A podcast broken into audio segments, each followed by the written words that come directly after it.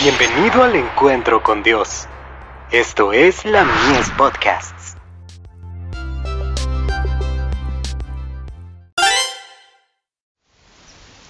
Cada día con Dios. Satanás no ha muerto. No ruego que los quites del mundo, sino que los guardes del mal.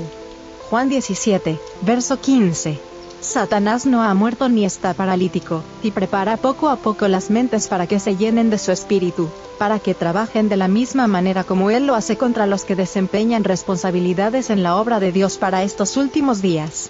En el futuro las hazañas de Satanás se van a llevar a cabo con más poder que antes. Ha aprendido mucho, y está lleno de argucias científicas para anular la obra que está bajo la supervisión de aquel que fue a la isla de Patmos con el fin de enseñar a Juan y darle instrucciones para las iglesias.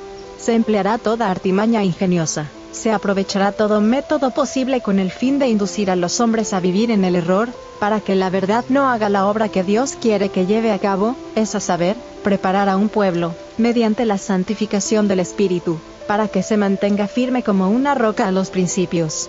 Hay quienes no quieren humillar sus corazones delante del Señor, ni quieren andar rectamente.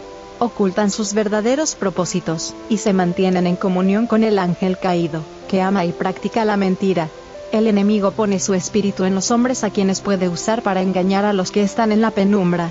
Deteneos y maravillaos, ofuscaos y cegaos, embriagaos y no de vino, tambalead, y no de sidra, porque Jehová derramó sobre vosotros espíritu de sueño, y cerró los ojos de vuestros profetas, y puso velos sobre las cabezas de vuestros videntes.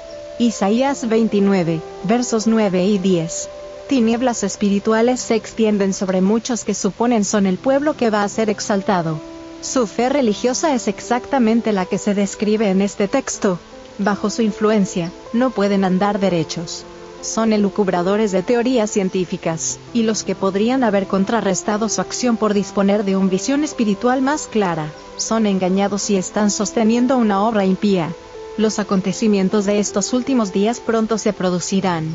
Cuando estos engaños espiritistas se manifiesten como lo que realmente son, es a saber, la obra misteriosa de los malos espíritus, los que hayan tomado parte en ellos serán como hombres que han perdido el juicio, Carta 311, del 30 de octubre de 1905, dirigida a los hermanos Daniel C. Prescott, y a sus asociados.